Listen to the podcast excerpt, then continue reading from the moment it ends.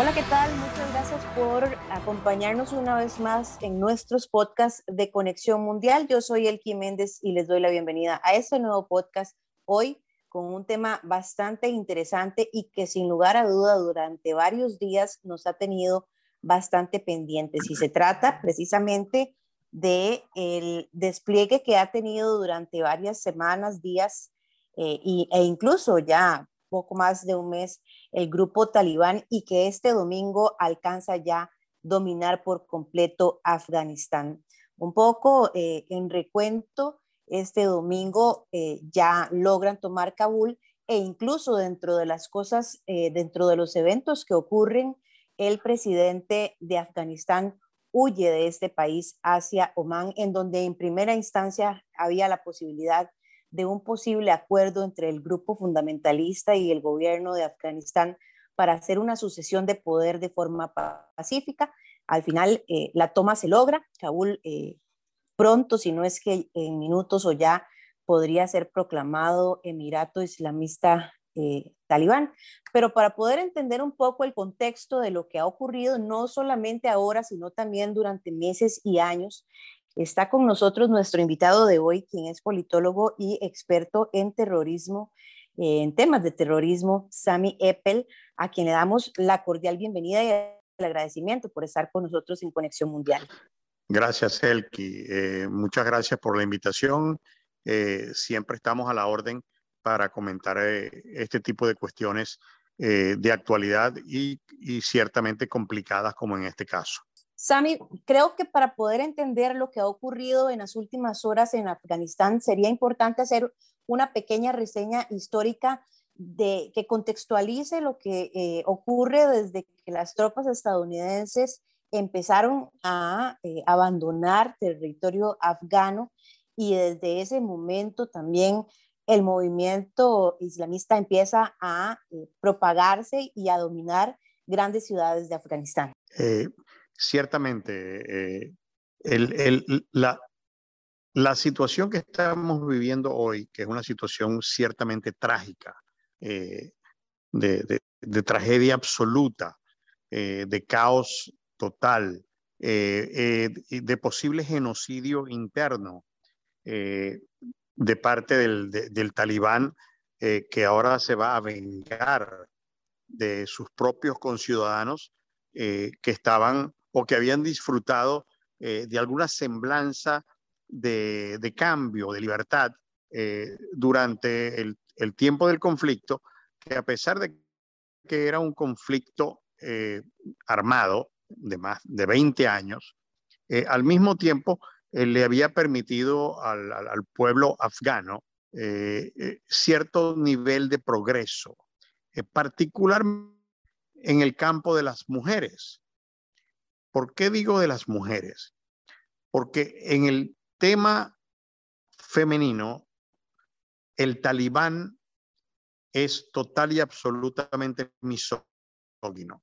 Es, no cree en ningún tipo de libertad de la mujer. Eh, la mujer tiene que llevar lo que se llama la burka, que es una vestimenta que la cubre totalmente, incluyendo la cara con una pequeña, ni siquiera una rendija para los ojos, sino una malla para, para los ojos. Algunos ya habrán visto alguna fotografía de esto y se darán cuenta de la, de, la barbaridad que esto significa para la mujer.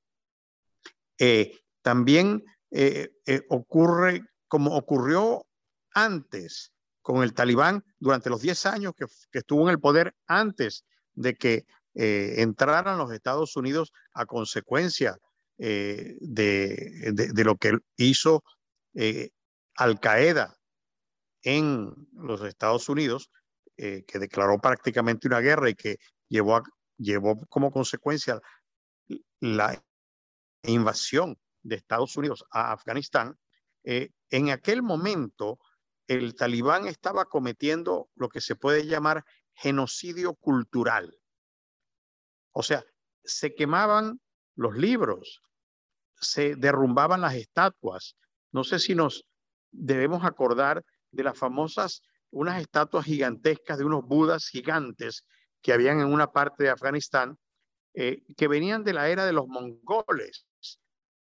o sea, una cosa que tenía más de dos mil años. Ellos los dinamitaron porque no se podía tener ningún tipo de imagen. Eh, estaba prohibido y, está, y van a prohibir otra vez, por ejemplo, la fotografía, porque no se puede fotografiar a nadie, porque esa es una imagen que puede ser eh, erótica o puede ser eh, llamativa.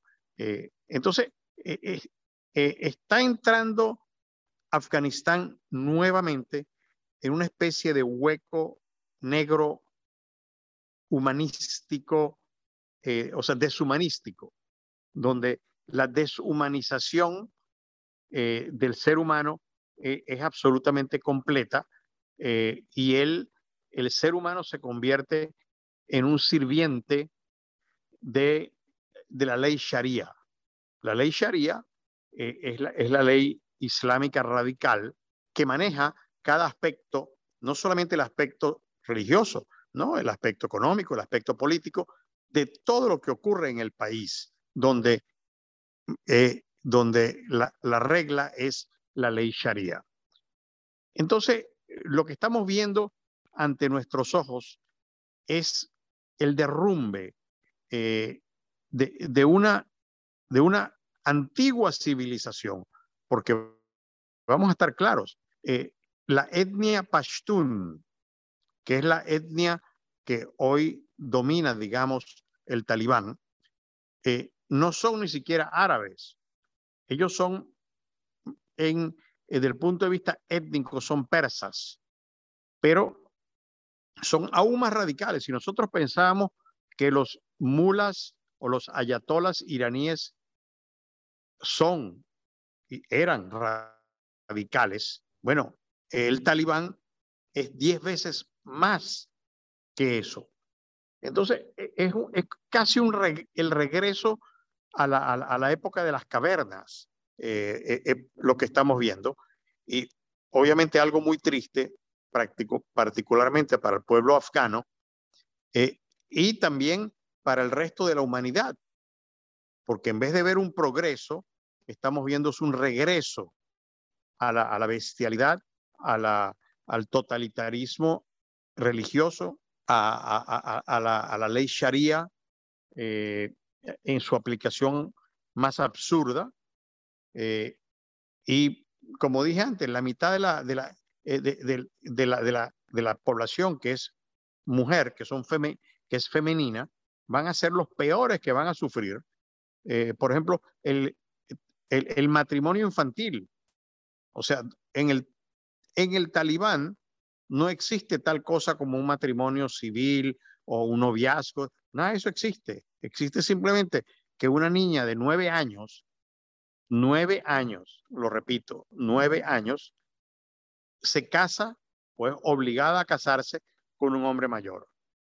Entonces, lo que tenemos es algo verdaderamente espantoso.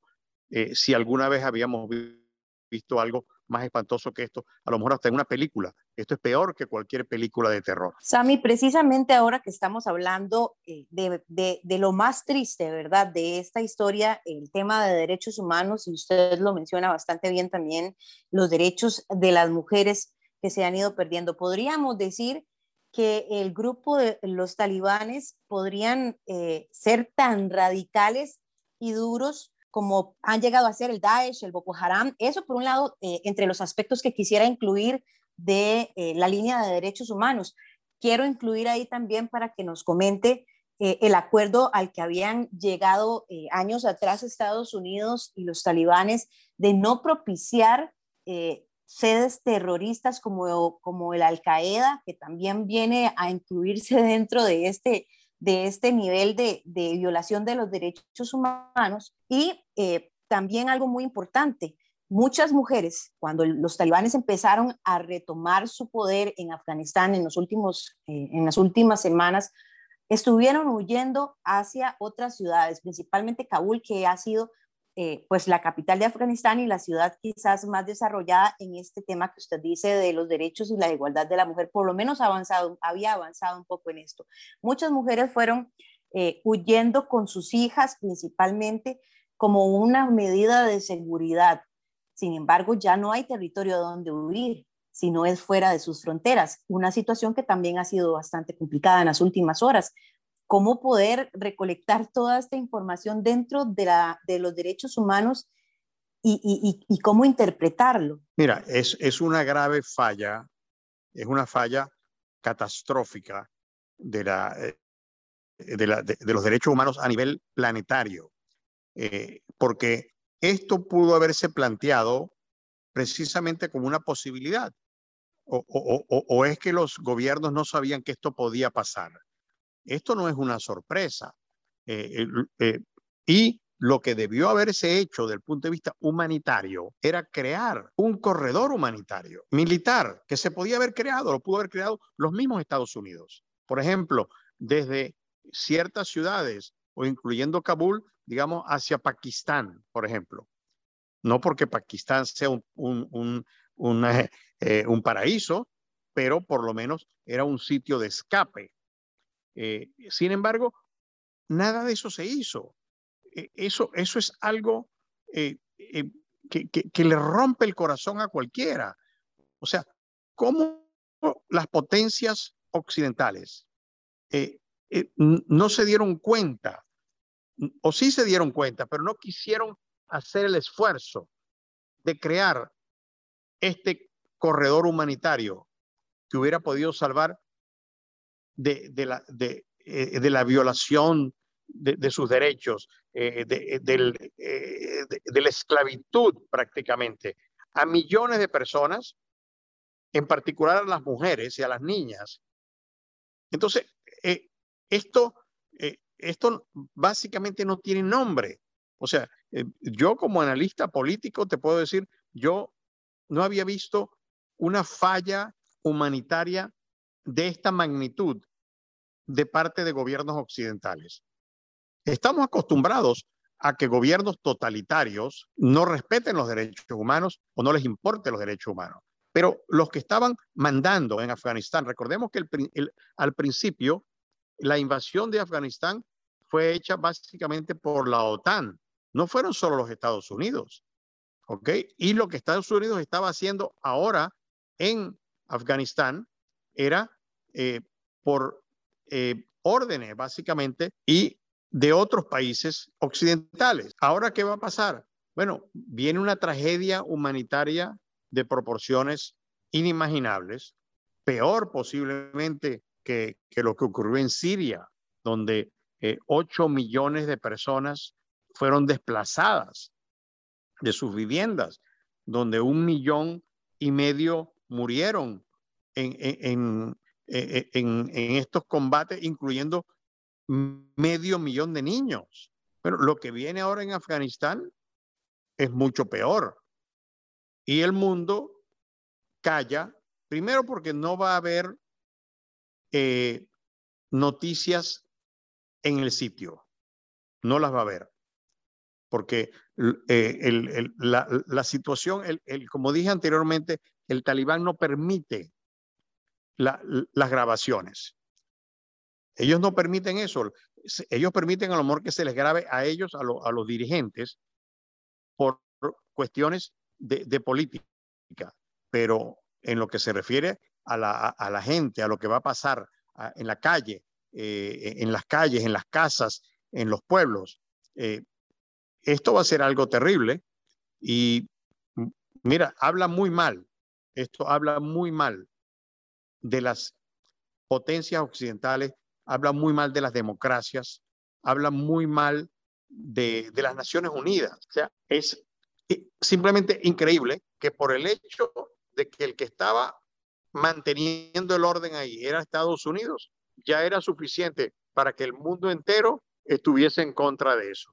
Ahora que se les viene esto encima, le van a volver a echar la culpa a los Estados Unidos por no haberse quedado cuando todo el mundo quería que se fuera. ¿Cómo interpretar esto también? Porque es interesante, 20 años en el que las tropas estadounidenses y también la OTAN estuvieron presentes en Afganistán, en donde pareciera haber una situación controlada aparentemente en Afganistán. Sin embargo, hay varias cosas que dejan eh, a, la interpretación libre, como por ejemplo la salida sigilosa de Estados Unidos de alguna de sus bases sin haber eh, hecho un anuncio previo, y también la débil acción del ejército afgano. Hemos visto en las noticias internacionales cómo incluso ante el enfrentamiento con talibanes o la presencia, aunque sea, han huido las mismas tropas afganas, quienes se suponen que eh, deben defender a esta nación. Huyó el presidente de Afganistán también cuando inicialmente se había presentado o anunciado un posible acuerdo con eh, los portavoces de, eh, del grupo talibán en Qatar.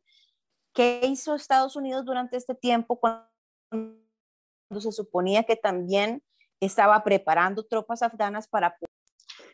Mira, otro, otro error eh, que uno a veces no, no, entiende como analista, como una potencia como Estados Unidos que sabía que esta era una posibilidad, ¿por qué simplemente no hizo una retirada por fases, por etapas, de una manera mucho más ordenada?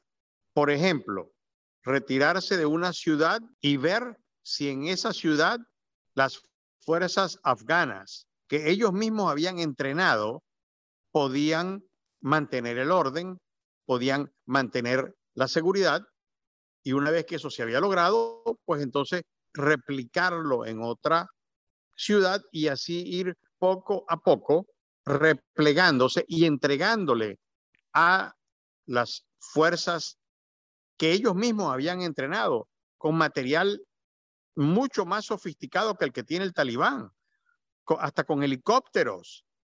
Todo esa, ahora toda esa fuerza militar y aquí viene la otra parte peligrosa. Ahora toda esa fuerza militar que, quedó en manos de un ejército de medio millón de hombres, es el número del, ejército afgano, todo ese material ahora cae en manos del talibán, de un elemento eh, terrorista, eh, de un elemento eh, que, los derechos humanos no le importa.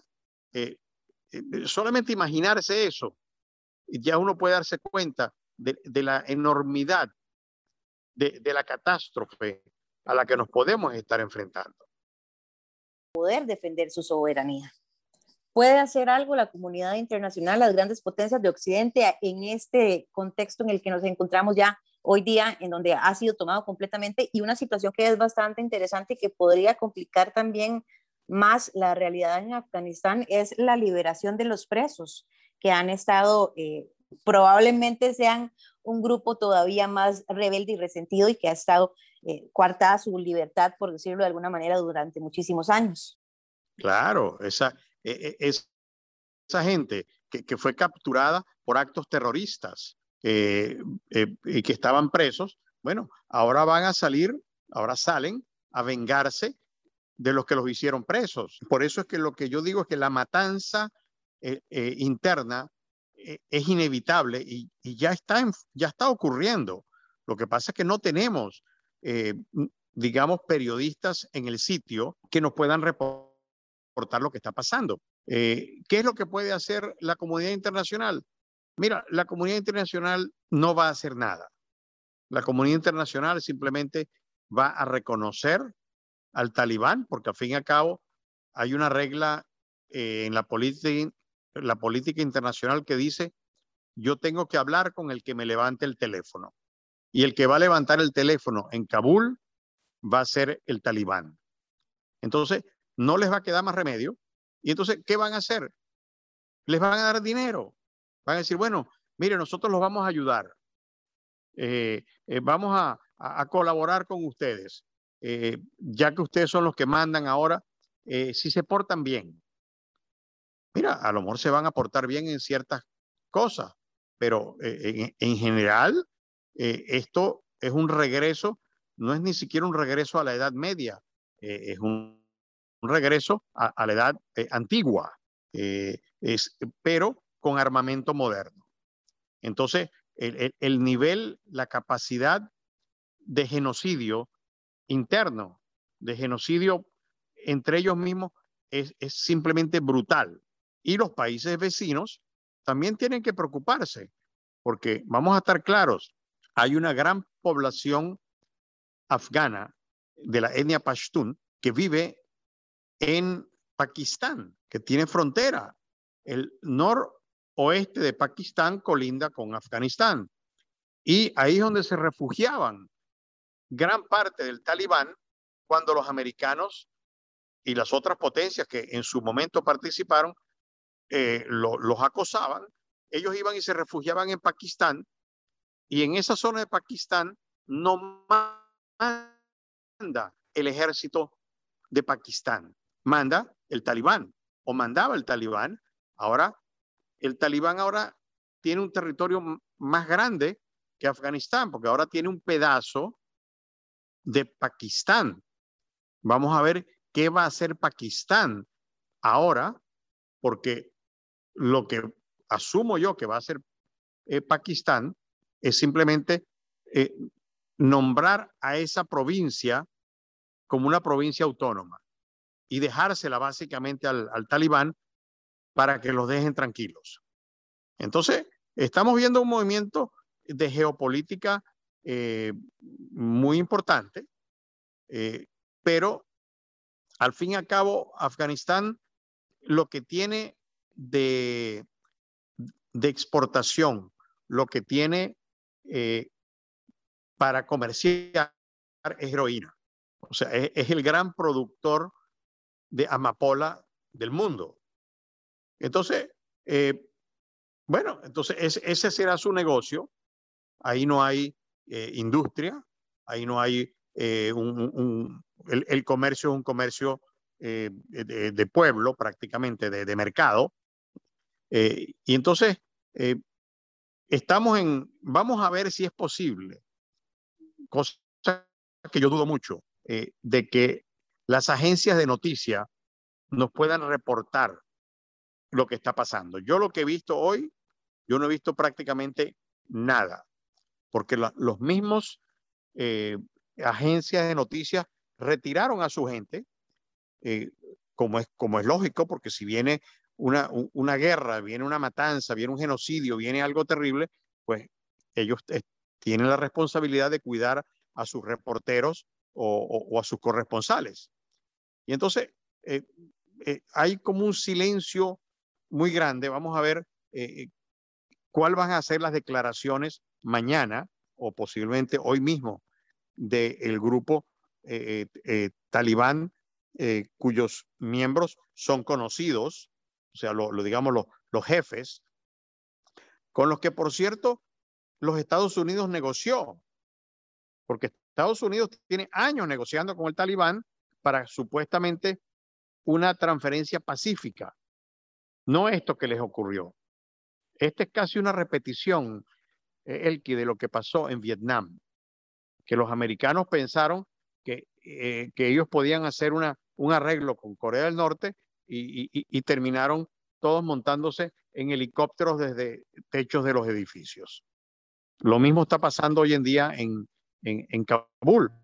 Todo el mundo está huyendo y mucha gente no sabe si van a poder sobrevivir.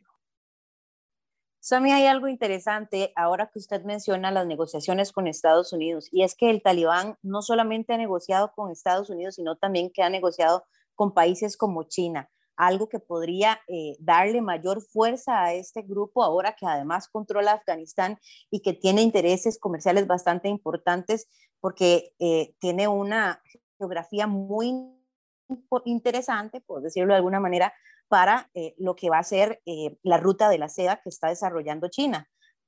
¿Qué, ¿Cuánto viene a aportar esto a la situación y a darle mayor fuerza todavía desde el apoyo internacional?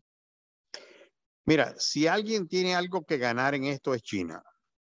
Eh, China ya firmó unos acuerdos inmensos con Irán. Recordemos que Irán es el vecino de Afganistán. Tienen la mayor frontera, una frontera muy porosa y muy grande, eh, eh, y de una etnia muy parecida. Ellos son básicamente primos. Eh, tanto los afganos como los persas son étnicamente son primos. Ya China firmó un tratado o muchos tratados, pero que son cientos de billones de dólares de China con Irán, aprovechándose del caso de que Irán está bajo sanciones de la gran parte de las democracias del mundo por su desarrollo, no solamente el desarrollo nuclear y balístico ofensivo, sino por su apoyo y financiamiento y ayuda a los movimientos terroristas en el mundo, tales como Hezbollah. Entonces, eh, eh, aquí hay una, un juego por bandas donde eh, el mayor ganador posiblemente sea China. Interesante. Eh, Sami, para ir concluyendo también este espacio, esta interesante entrevista, bajo este escenario espeluznante, diría yo, y bastante preocupante, debería la comunidad internacional, debería el mundo entero preocuparse de un nuevo desarrollo de grupos terroristas tan fuertes como Al Qaeda y preocuparnos de que se puedan generar nuevos ataques y atentados, como por ejemplo lo que estamos cerca de celebrar un aniversario más en 911? Mira, ojalá, ojalá, pero en lo que se refiere al, al, terrorismo, el, el, mundo ha, ha, fallado, el mundo ha fallado. Eh, eh, eh, la, la, única, la única razón, por ejemplo, de que el mundo se puso de acuerdo para acabar con ISIS en su momento, con el califato, eh, no, no, no, tuvo nada que ver con derechos humanos, ni, ni tuvo nada que ver con, con, geopolítica.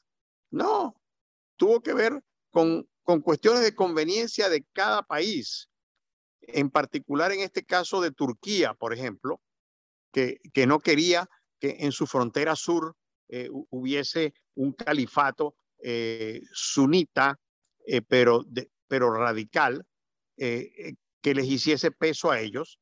Y entonces se permitió, por ejemplo, el asesinato en masa de los yazidis. Las mujeres yazidis, que eran unas guerreras impresionantes, se sacrificaron, murieron por decenas de miles defendiendo una tierra que el mundo entero no, no, no, quiso defender. Y después vino entonces el tema con, con, Siria, la guerra civil de Siria, eh, que, que, tuvo su, su eh, influencia con ISIS, que en un momento tomó dos terceras partes del territorio de, de Siria, y en ese caso fue Turquía y Rusia que se aprovecharon de esa situación para meterse en esa parte del, del, eh, eh del mundo. Eh, en el caso de Turquía, eh, Turquía tomó más de 20 kilómetros de toda la frontera con Siria, la tomó, eh, y con Irak la tomó Turquía, donde están los kurdos, donde están los yazidis. Entonces, eh, el, el mundo ya no se mueve por derechos humanos, desgraciadamente. Se habla mucho del tema, se habla mucho del tema de la igualdad, de la, eh, de, de la, protección a la infancia, la protección a las mujeres, la protección a los desvalidos, a los pobres, pero en verdad eso es un cinismo que tiene el mundo, porque eh, no, no les importa.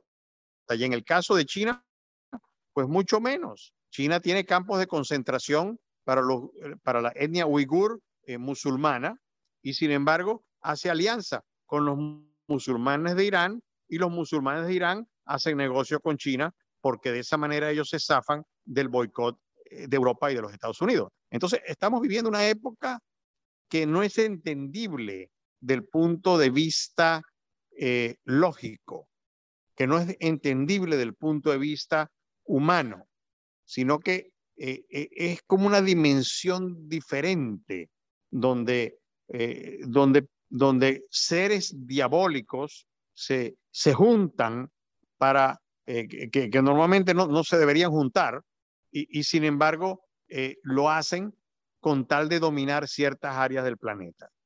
Entonces, estamos en una situación muy grave. Yo no veo la comunidad internacional, en el caso particular de Afganistán, logrando hacer algo porque si no logró hacer absolutamente nada con la gravísima situación humanitaria que ocurrió en Siria, pues mucho menos va a ir a hacer algo por Afganistán. Sami, para concluir, le robo la palabra cinismo y es que eh, hace algunas horas antes de haber tomado Kabul, una de las frases arrojadas por el talibán es cuando dicen que la vida, la riqueza y la propiedad de todos están seguras, sin venganza, seguridad y paz formación de un nuevo gobierno que respeta el derecho de todos. El Estado ya no se basa en asesinatos. Eso se deja decir el talibán como un código eh, de, de Pastunwali y este, que deja muchos interrogantes y poca confiabilidad a, a los compromisos que pueda adquirir ese grupo que dominan de nuevo. Mira, absolutamente, absolutamente. Eh, eh, ellos, ellos van a poner en el papel, van a firmar acuerdos, van a hacer cosas ahora, eh, y, todo es mentira. O sea, eh, cuando un grupo terrorista, porque vamos a estar claros, el talibán es básicamente un grupo terrorista, ¿ok? Ellos fueron los que ayudaron y, y, le dieron cobijo y le dieron refugio Al Qaeda. Entonces, e, ellos no están en, el tema de los derechos humanos, está en el tema del terrorismo. Y entonces ahora habrá muchos países que dirán, bueno, para evitarnos el tema del terrorismo, eh, vamos a, a, tratar de firmar un acuerdo humanitario con ellos. Y como lo dije anteriormente en un momento, lo que va a hacer el talibán con esto es lucrarse. Le va a entrar mucho dinero. El mundo entero va a decir, no, como ellos no van a matar a nadie y no le van a quitar la propiedad a nadie y no van a vengarse de nadie, entonces vamos a mandarle dinero. Eso es cinismo. Ellos van a asesinar, ellos van a matar, ellos van a violar, ellos van a, regresar a, los no derechos humanos, ellos van a volver a, casar a niñas de nueve años con hombres adultos, ellos van a regresar la burka para las mujeres, eh, etcétera, etcétera. Entonces, el, pero el mundo habla hoy, en día de la realpolitik. Entonces el mundo está en el tema de que, bueno, ellos ganaron y entonces como ellos ganaron, entonces no importa cómo ganaron, ni quién perdió, etcétera, eh, tenemos que trabajar con ellos. Bueno, el mundo verá qué hace con, con eso, pero yo te digo, fue una gravísima falla, se pudo haber por lo menos abierto un corredor humanitario. A lo mejor todavía se hace.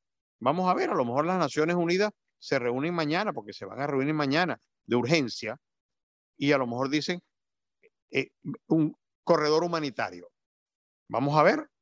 Hay que, hay que esperar 24 horas para tener algo más claro, pero igual lo que vamos a tener, Elki, es una tragedia de proporciones planetarias. Sami Eppel, muchas gracias por acompañarnos, analista internacional, analista político y experto en temas del terrorismo. Muchas gracias por acompañarnos en Conexión Mundial. Siempre a la orden, Elki, un gran placer. Muchas gracias a todos los que nos siguen en nuestros podcasts de Conexión Mundial. Recuerde que también usted puede enterarse de otros temas internacionales en nuestro Twitter Conexión Sinar. Muchas gracias, que la pasen.